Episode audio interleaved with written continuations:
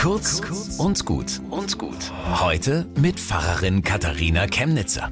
Heute ist der internationale Tag der Menschenrechte.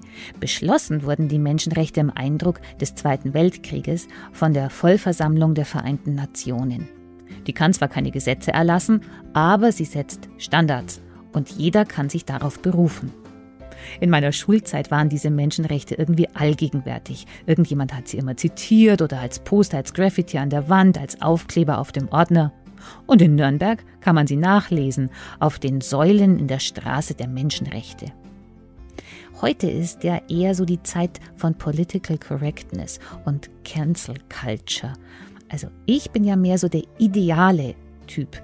Ich mag, dass mich niemand schuhriegelt oder erzieht, sondern gewinnen will für die Ideale von einer besseren Welt.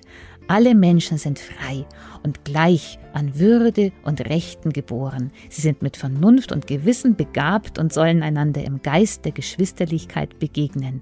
30 solche Artikel haben die Menschenrechte und wenn man sie liest, dann tut es ein bisschen. Also eigentlich tut sogar gescheit weh, weil sie noch nicht überall erfüllt sind, aber gleichzeitig macht es stolz.